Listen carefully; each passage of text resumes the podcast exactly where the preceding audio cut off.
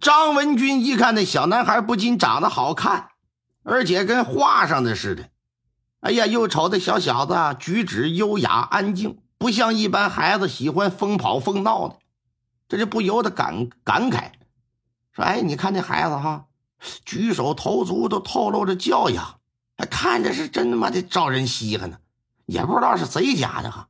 你再看看我们家那小王八蛋，一天没有招贤的时候，一会儿上房揭瓦，一会儿下窖挖坑的，那知道的是我儿子，不知道啊。”还他妈以为我媳妇跟花果山的猴子有一腿呢？你说我怎么生出这么个玩意儿？你看人家这孩子是怎么长的？哎呀，这长得这这这这这这真好哈！一旁那马成龙一听就乐，嘿嘿，那孩子长得好，完全随他娘。要是像他爹呀，那可就坏菜了。嗯嗯，他他爹，他他爹谁呀？陈国平啊啊！张文军一听就愣了，因为他知道陈国平这个人，那是县城首富夏半城他们家里的管家，夏半城待他呀如亲儿子一般。陈国平这个人呢，哪哪都好，就人长得难看。张文军再看看那小小子，嘿，这这陈国平的德行，怎么能生出这么好的儿子呀？这可真是多多怪事哈！哎，我说，这这不会不是他的种吧？你，这个嘛不好说呀，也没有相关的传闻呢。哎，不过啊，老陈他那小娘子长得可真是带劲儿啊，那真可以说是美貌绝伦、倾国倾城了。虽说不是什么名门望族、大户人家的小姐出身啊，那却也是有过之无不及呀。可以说，说是咱潼关县第一美女，那也不足为过。说着说着，马成龙的脑海里就浮现出汤氏的模样来，使得他呀不由得嘴角上扬，露出淫邪的笑容来。张文军听了就半信半疑，说：“你你你见着过呀？那这真有你说的那么好吗？”哎，在女人这方面，我啥时候说过瞎话呀？再说了，我的眼光一向很高，你又不是不知道。要不是真好，我我能这么说呀？那兄弟，你你带我去见见这个尤物呗。我可是个烈焰高手啊！真要是让我见到那小娘们，分分钟我就能给她搞定，你信不信？嘿嘿，你不是吹牛吧？你真真的假的？你看，当然是真的。我要是搞不定，今天晚上晚饭我请了。想吃什么你随便点，我要是赢了，你可得请我，怎么样？敢打赌不？嘿，这有啥不敢的？那那那走吧。马成龙知道陈家在哪儿住，因为他打汤氏的这个主意已经不是一天两天的事儿，所以说早就把陈家的情况给打探清楚了，只是一直啊没找到对人下手的机会而已。今日张文军也对这汤氏有意思。他也觉得或许可以借这机会啊，我也尝尝咸淡。俩人就来到了陈家。哎，也巧，由于孩子进进出出跑着玩，院门啊当时是半掩着的。俩人一看四下无人，推门就往里来。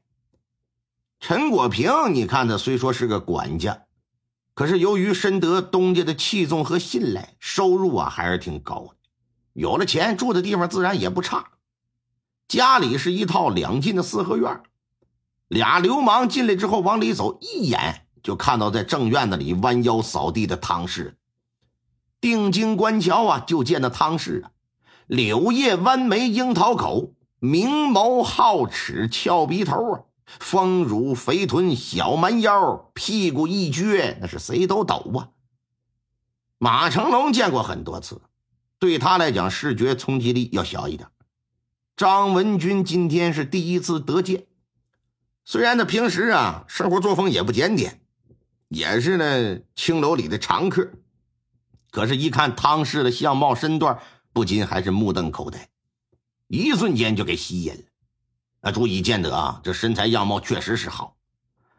哎呦我天，我我我的娘啊，我的妈呀，这哪是凡间的老娘们啊！这明明是天上广寒宫里嫦娥下凡呐！这要是能闷一锅，我这我这我我我死也值啊！我呀，哈哈哈哈 哎哎呀！张文军情不自禁的这一番话，引起了汤氏的注意。一扭脸一看，两个陌生人闯进了院子，而且还贼眉鼠眼的，本能的就挺警惕。你你们是什么人？怎么进来的？我们看着门开着，这不就进来了吗？小娘子，你别害怕，我们就是进来讨杯水喝，顺顺顺顺便陪陪陪陪小娘子说说说说话。我家中没有水可以给你们喝，你们还是赶紧走吧，去别人家看看。别呀，我们进都进来了，就是讨杯水，小娘子何必这么吝啬呀？水缸里的凉水，我哥俩可以喝；小娘子的奶水还有那嗯，那个水也喝得呀。小娘子，您就赏赐一杯吧！啊！你你们要干什么？你们不要乱来呀！赶紧滚出去，不然我可就喊人了。呀，还没搞呢，你就要叫？你你怎么这么淫荡啊？啊，够味儿，够味儿啊！汤氏一看，赶紧就往后退，就退到正房的门前，转身想进屋把门给关上。这时，这张文军是一个箭步冲上前来啊，打身后就给抱住了。马成龙呢，赶紧跟在身后。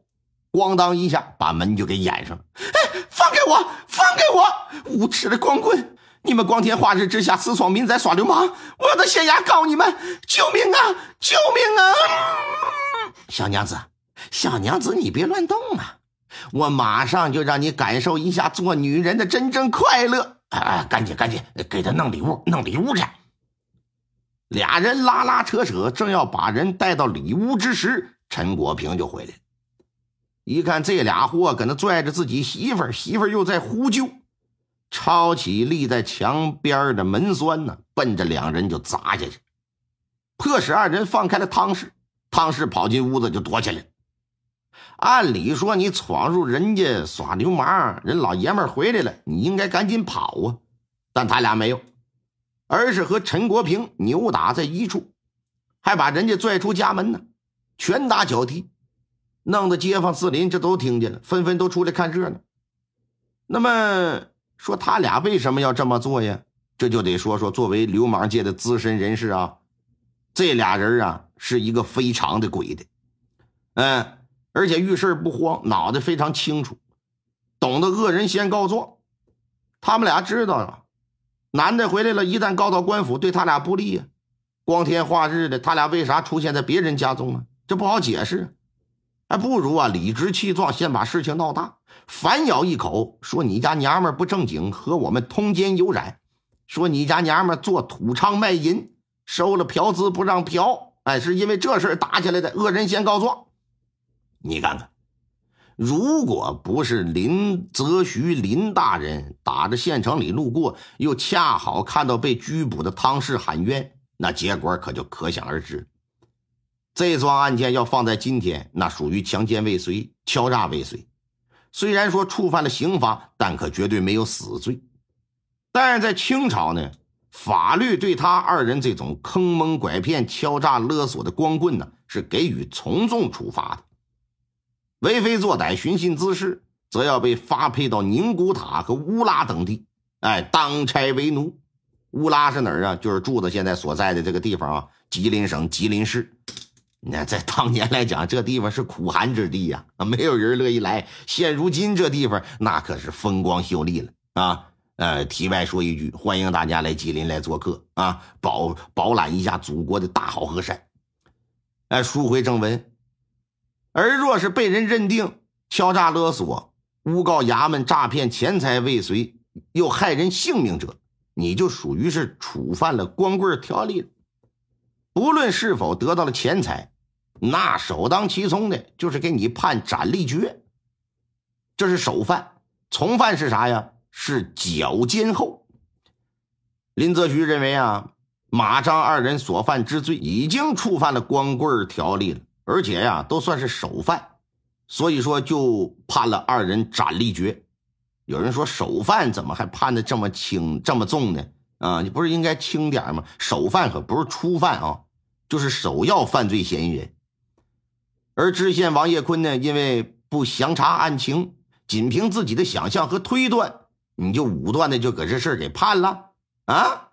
你不仅给他们都打了板子，你还要把人汤氏给关卖了，这简直是胡闹啊！按照律例相关规定，林大人发其仨月俸禄，啊，并将这笔钱呢给了陈国平和汤氏了，也算对他们的一种补偿。